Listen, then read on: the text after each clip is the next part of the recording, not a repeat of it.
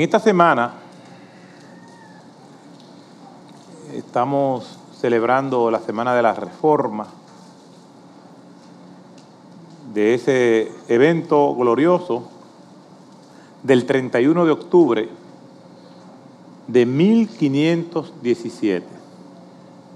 Y ha pasado el tiempo y todavía hacemos memoria de eso que ocurrió. Y debemos mirar al pasado por varias razones.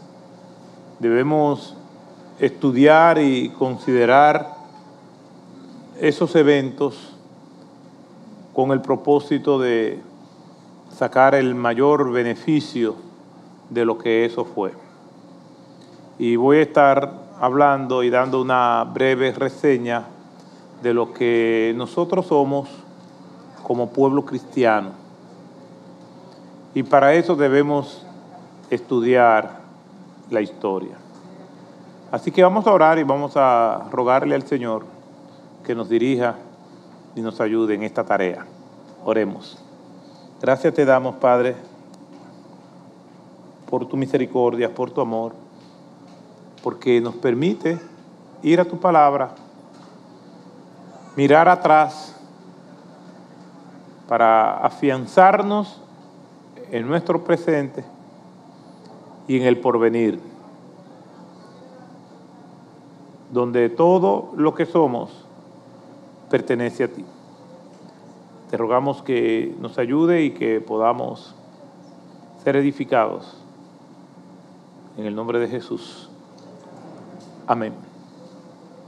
Se define historia o unas definiciones que siempre vemos que da este, da aquel, pero una de las definiciones que a mí más me simpatiza es que la historia es la ciencia de estudiar los eventos del pasado y su relación con las personas y las sociedades humanas. Y realmente la historia es de gran utilidad. Y hay varias razones que yo considero que debemos tomar en cuenta y que debe motivarnos a cada uno de nosotros a ser estudiosos de la historia. Y una de esas razones, de cinco que voy a estar proponiéndole a ustedes hoy, es que las historias o la historia nos refuerza o nos muestra nuestra identidad lo que nosotros somos. Yo sé quién yo soy desde el punto de vista social, familiar. ¿Por qué? Porque he estudiado la historia de mi familia y conozco de mis antepasados hasta donde he podido encontrar data. Como nación estudiamos la historia estudiamos la historia como iglesia, que es el caso que ahora nos ocupa. ¿Por qué? Porque la historia nos da la oportunidad de nosotros reafirmar nuestra identidad. Una de las preguntas más antiguas es quién yo soy y esa pregunta tiene que ver con nuestra identidad. En segundo lugar, una manera de obtener beneficio de la historia es que nos da una celebración. Por eso recordamos las fiestas patrias y la observamos y se celebran y son días no laborables. ¿Para qué? Para recordar los eventos que tienen que ver con el pasado, con la conquista, de encontrar razones por las cuales nosotros gozamos de una libertad hoy en día. Celebramos los cumpleaños. Obviamente después que uno pasa de cierta edad, ya uno no sabe si uno está celebrando un año más de vida o un año menos. Pero se celebra. Pero sí le puedo dar una pista para que usted pueda estar seguro de un concepto u otro. Si usted gasta más en las velas que en el pastel, entonces ya a usted le queda un año menos. Lo cierto es que el estudiar la historia nos hace celebrar lo que nosotros somos. En tercer lugar, nos recuerda el compromiso con la causa. Cada vez que nosotros recordamos, en mi caso, los sacrificios que hicieron nuestros padres para que nosotros tuviéramos unas oportunidades, que en mi caso, probablemente en el caso de usted no fue así, unas oportunidades que ellos no tuvieron, de que nosotros pudiéramos hacer una carrera, de estudiar, privándose muchas veces de ellos de cosas que quisieran para dárnosla a nosotros. Y los que somos padres sabemos muy bien eso. ¿Qué no hace un padre por un hijo? Al contrario, a veces tenemos que ser conservadores y queremos darle demasiado. Y muchas veces hacemos más mal que bien.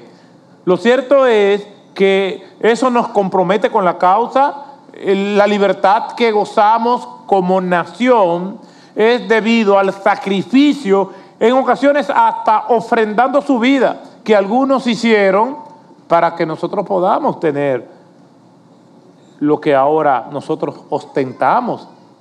Ellos sembraron la semilla de los árboles que nos dan los frutos y nos dan la sombra. Pero nosotros tenemos que estudiar eso. En cuarto lugar, nosotros debemos estudiar la historia porque la historia nos ayuda a evitar los errores del pasado. Vemos cómo hay patrones repetitivos y eso se da en distintos campos. En el campo de la investigación médica se le hace un historial, se le hace preguntas a las personas que tienen ciertas condiciones y se va muchas veces al entorno familiar. En terapia familiar también preguntamos sobre los más actores de la familia para ver qué constantes hay, qué patrones hay. Pero para eso hay que hacer un análisis de la historia. Se le hace un historial clínico precisamente por eso. La historia nos da todos esos beneficios y en quinto lugar nos permite interpretar mejor el presente. Soy así, en el caso de nuestras conductas, porque vengo de mi hogar, porque pertenezco a un sistema familiar donde eso era normal.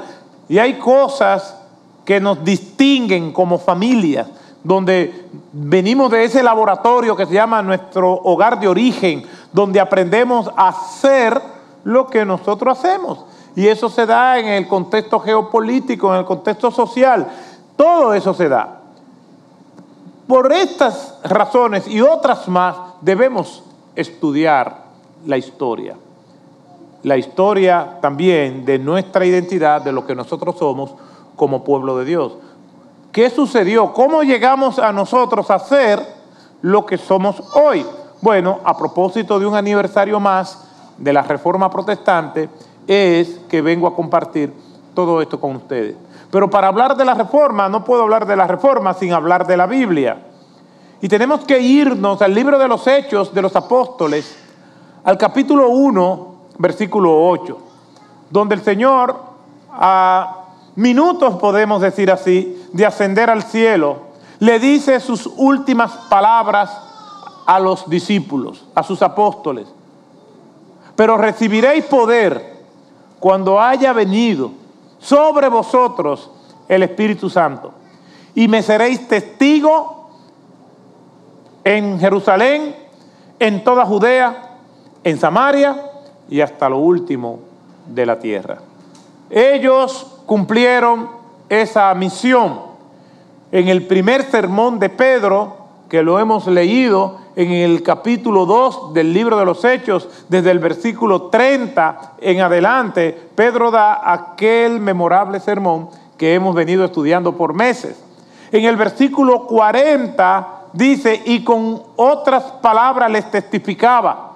Y los que recibieron su palabra, dice en el versículo 41, se bautizaron y se añadieron aquel día como tres mil almas. En el segundo sermón de Pedro se convirtieron cinco mil personas. Y así el Evangelio comenzó a crecer. Sin embargo, a pesar de esta iglesia tan poderosa y que es objeto de estudio a pesar del paso de las generaciones, no estaba exenta de problemas, de pecados, de dificultades. Vemos el capítulo 5 del libro de los Hechos, donde una pareja de esposos en una componenda se confabularon para mentir al Espíritu Santo y hacerse pasar por más espirituales de la cuenta y le costó la vida. En el capítulo 6 del libro de los Hechos vemos cómo por el crecimiento enorme que tuvo la iglesia, también con el crecimiento vino el aumento de los problemas, porque la iglesia está formada por seres humanos y los seres humanos, aunque seamos redimidos, somos pecadores. Y había básicamente dos clases de personas en la iglesia. Los judíos cristianos, pero de tradición cultural muy cerrada, y los judíos más abiertos culturalmente, influenciados por los helénicos o los griegos. Y dice Hechos capítulo 6, versículo 1 en adelante, como hubiera crecido el número de los discípulos, hubo murmuración de parte de los judíos griegos, cristianos, contra los judíos ortodoxos cristianos, porque las viudas de los griegos eran desatendidas en la distribución diaria de los alimentos. Eso es lo que ocurre ahí. Y ya vemos un problema. Y dice en la crónica de Hechos, capítulo 6, que entonces los discípulos reunieron a los creyentes y le dijeron, no es justo que nosotros descuidemos la oración y la palabra para servir a las mesas. Escogeo de entre vosotros a siete hombres de buen testimonio, llenos del Espíritu Santo, para que sirvan en las mesas y nosotros persistiremos en la oración y la palabra. Esta es una iglesia cristiana. Esta es una iglesia extraordinariamente buena, imitable. Sin embargo, había problemas. Afortunadamente, lo que distingue la iglesia que nosotros encontramos en el Nuevo Testamento es que en la mayor parte de los casos, y especialmente esta iglesia de Jerusalén, aunque tenía problemas, ellos enfrentaban el problema bíblicamente. Independientemente de que le fuera a gustar a sus miembros, independientemente de que no fueran populares o asimilables, pero los problemas, independientemente de que nosotros tengamos la apertura de buscarle solución o no, tienen que ser enfrentados bíblicamente. capítulo 8 del libro de los Hechos habla de una gran persecución contra los cristianos. Si nosotros analizamos los capítulos 5 y 6, son problemas internos, problemas intestinos de la iglesia. Si vemos capítulo 7, capítulo 8, son problemas foráneos, porque capítulo 7 es la muerte de Esteban que fue llevado al martirio y eventualmente a la muerte. Se conoce como el primer mártir del cristianismo a Esteban, según el libro, del, el libro de los Hechos, que comprende los primeros 32 años de la historia de la iglesia cristiana desde sus inicios y termina con los últimos días del apóstol Pablo. Capítulo 8, versículo 1, se desatan las persecuciones feroces de parte del oficialismo religioso judío contra los cristianos y los cristianos son esparcidos por todo el mundo antiguo, pero conjunto con esta expansión y esparción de los cristianos, también se va esparciendo el Evangelio y es abonado con la sangre de esos hombres y mujeres que dieron sus vidas por la causa de Cristo. El Evangelio creció como un fuego abrasador y de ser perseguido por el oficialismo religioso judío, entonces en el año 64 cuando se identifica la primera persecución en contra de los cristianos. Nerón, el empedernido emperador, ególatra, megalómano, tiene el delirio que lo consume de construir una nueva Roma. El Senado romano no se lo permite y él decide incendiar Roma. El rumor, el rumor público apuntaba al emperador. Sin embargo, se desvió la atención y culparon a los cristianos y los judíos y comenzaron los cristianos a ser perseguidos. Todo esto está registrado en el libro de Tácito, Anales. De ahí en adelante se identifican 10 grandes persecuciones en contra de los cristianos. La primera con Nerón, Domiciano, Trajano, Marco Aurelio, Septimio Severo, Maximiano, Decio, Valeriano, Aureliano y la última en los días de Diocleciano en el año 303.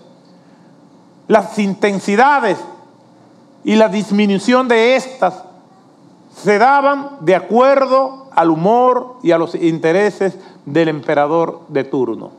Hoy en día sigue siendo igual. Ahora mismo estamos en un pico donde el desenfreno moral ha puesto a la iglesia de frente en muchas partes del mundo para preservar los valores que nos llevaron a los niveles de civilización que nosotros gozamos hoy en día. Una fecha importante es que entre el año 140 al 144 después de Cristo llega un tal Marción a Roma con su propia versión de los libros del Nuevo Testamento.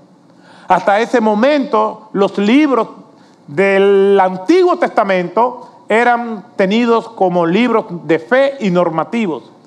¿Por qué? Porque no hubo mayores dificultades para aceptar los libros del Antiguo Testamento el canon, como se le llama. La palabra canon significa vara o caña de medir. Había unos estándares donde estos libros, escritos en su mayoría por los profetas, fueron aceptados como libros de fe y normativos.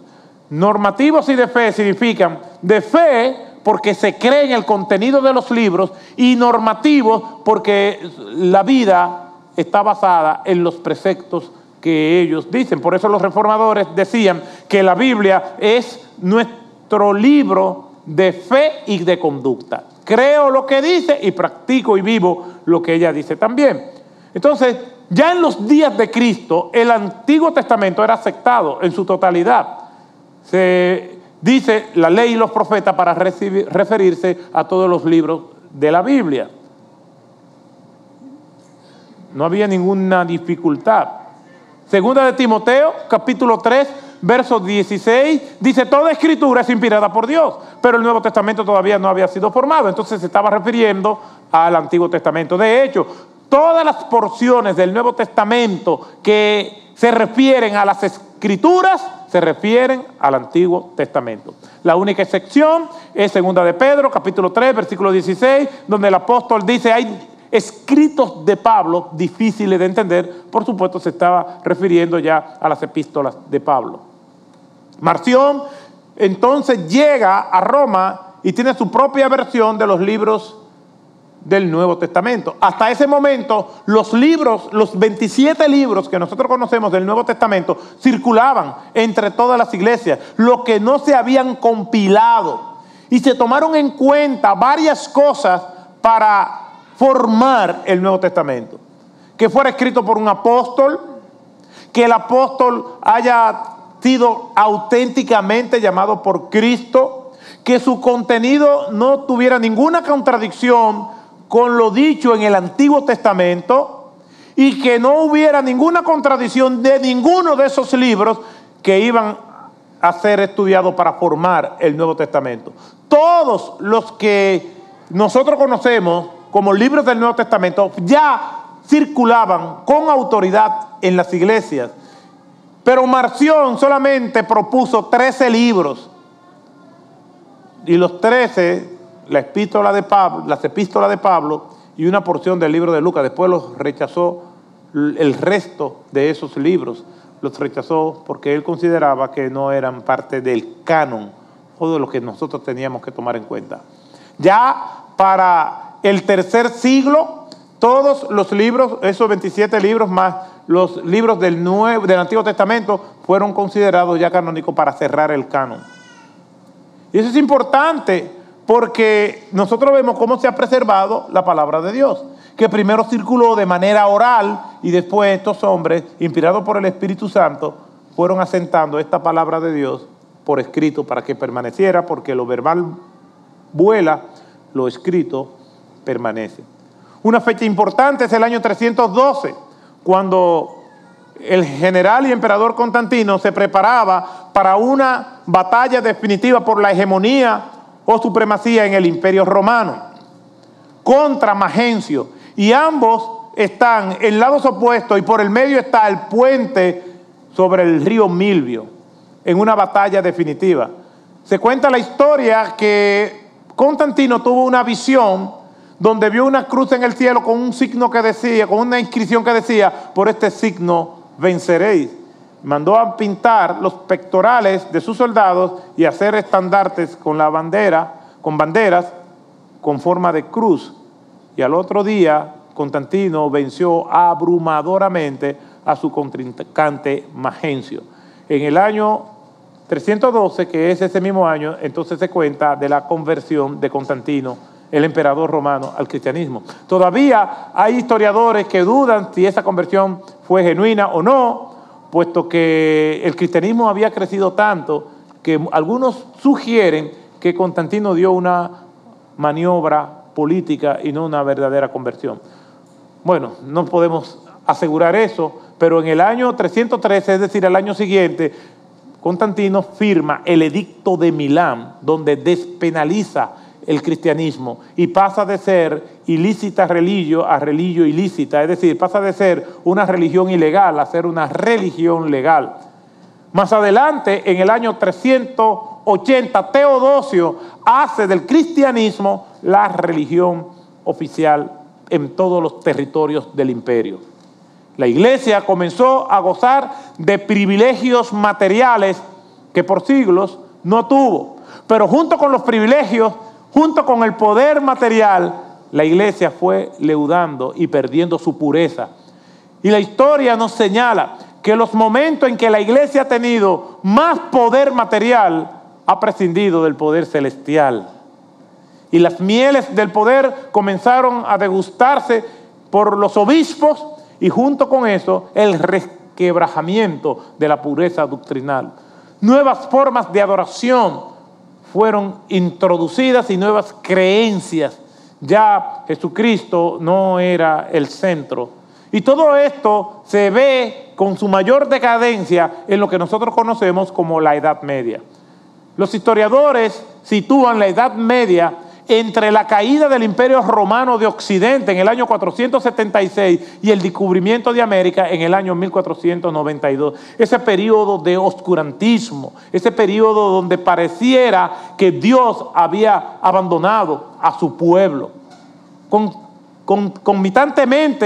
junto con la caída del cristianismo o la leudación del cristianismo, en esa época entonces surge y emerge la figura de Mahoma.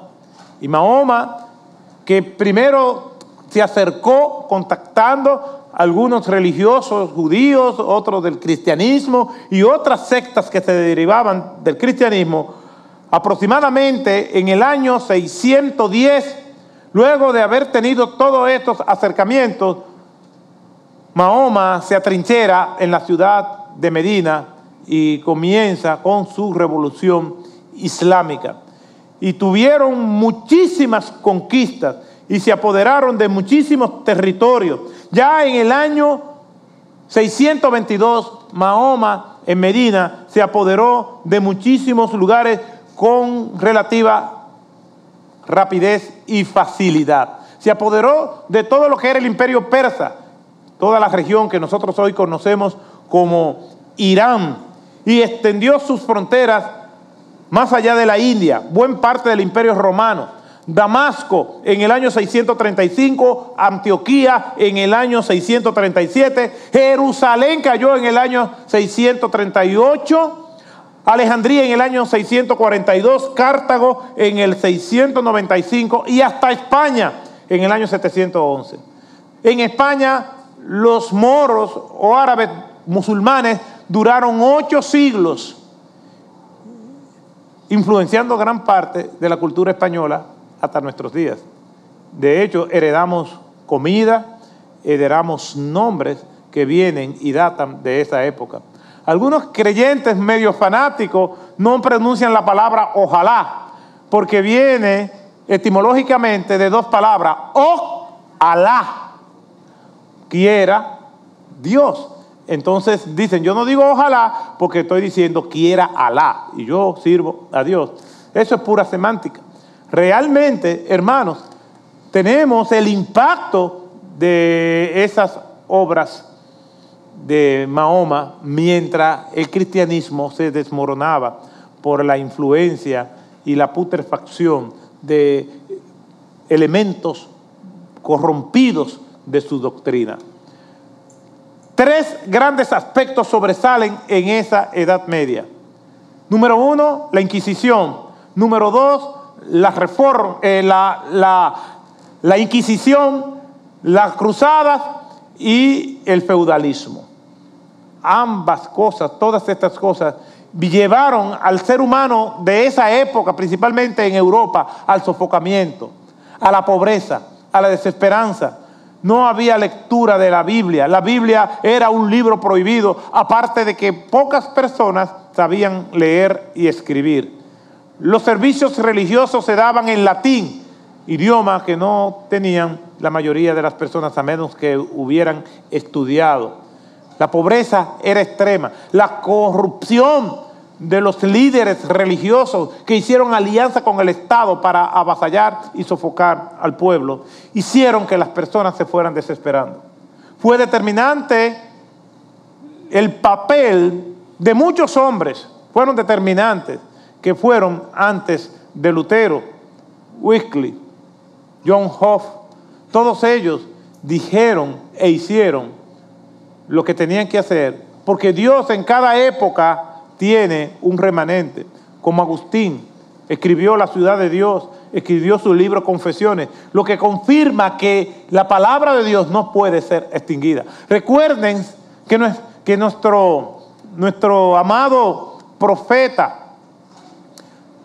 Elías, desconcertado, en una profunda depresión, le dice a Dios, solamente yo he quedado como profeta de Jehová.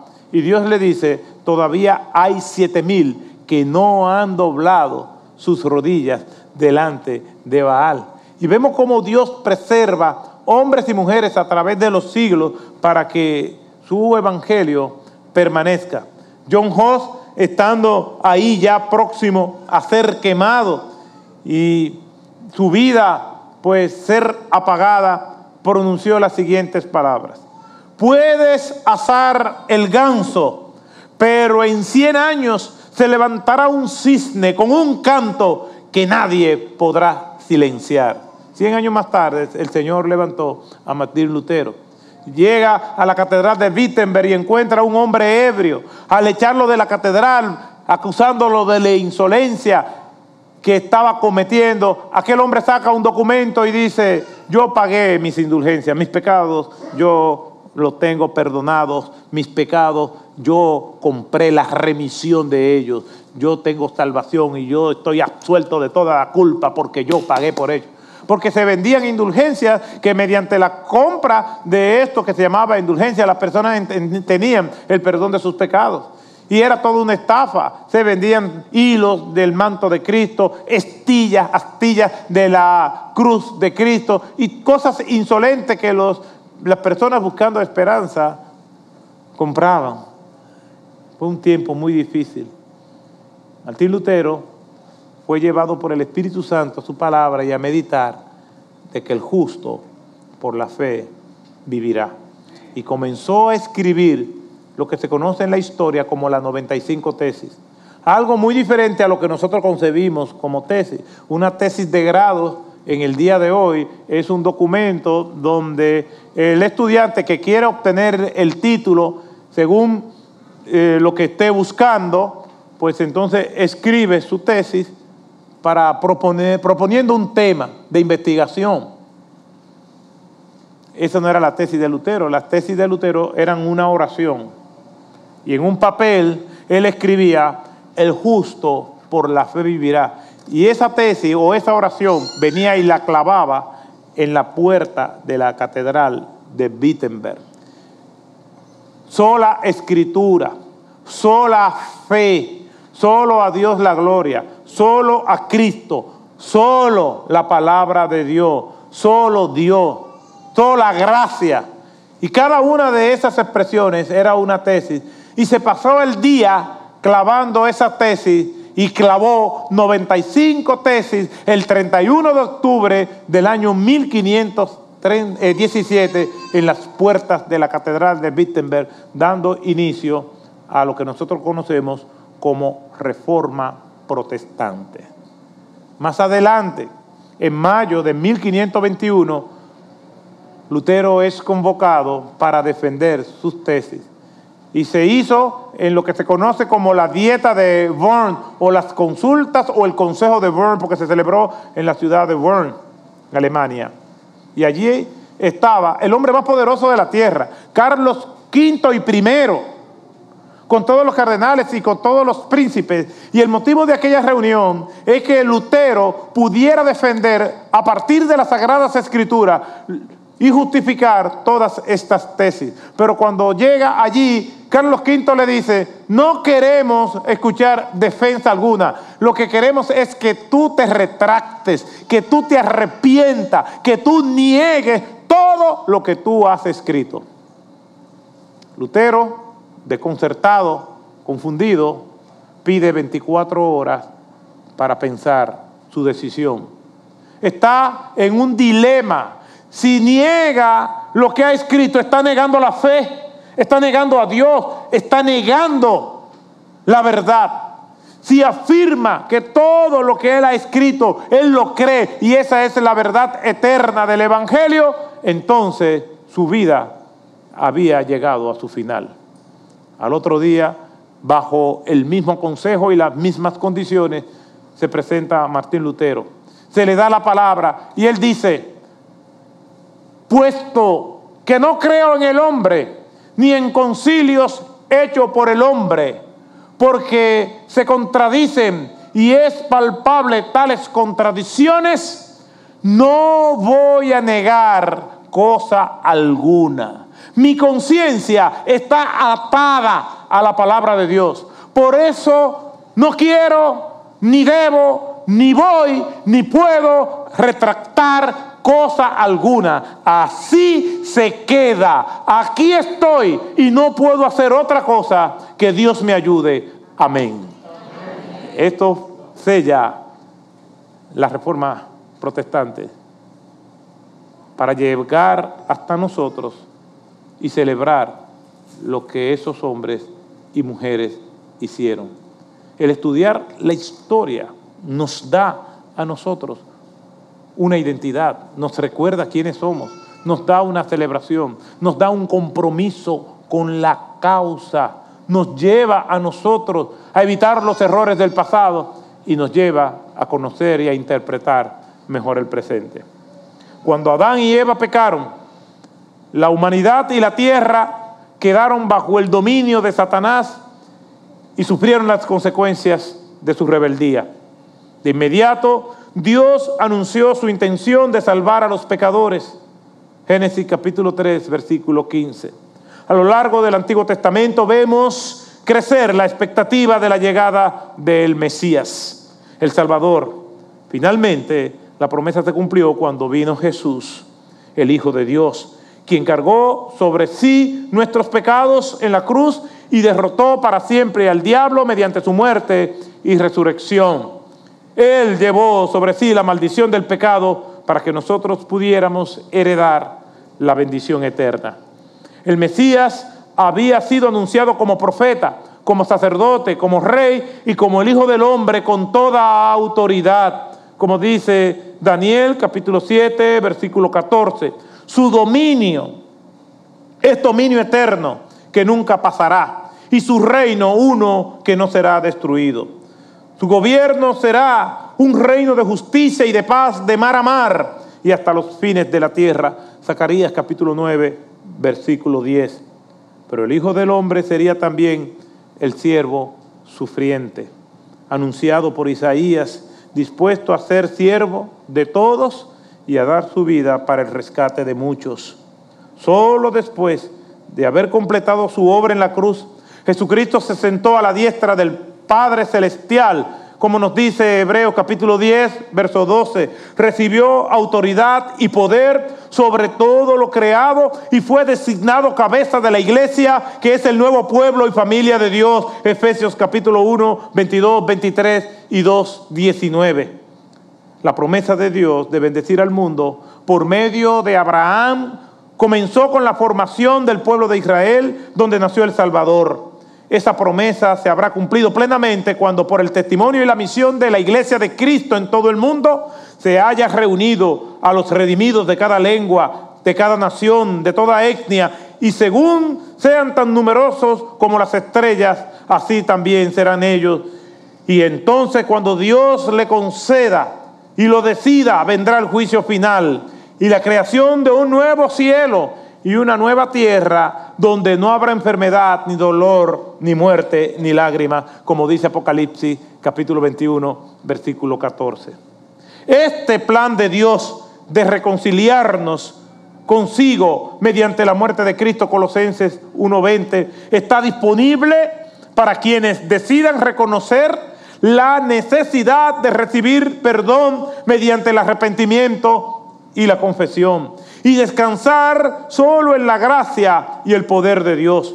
La garantía de una vida nueva y eterna, transformada día a día a la semejanza de Cristo, proviene de la realidad de que Dios viene a vivir en sus hijos por medio del Espíritu Santo. Ese es el propósito de toda esta historia. Ese es el propósito eterno de Dios. Ese es el mensaje de la Biblia. Esa es la verdad que nosotros celebramos y por la cual debemos vivir. Que el Señor nos bendiga.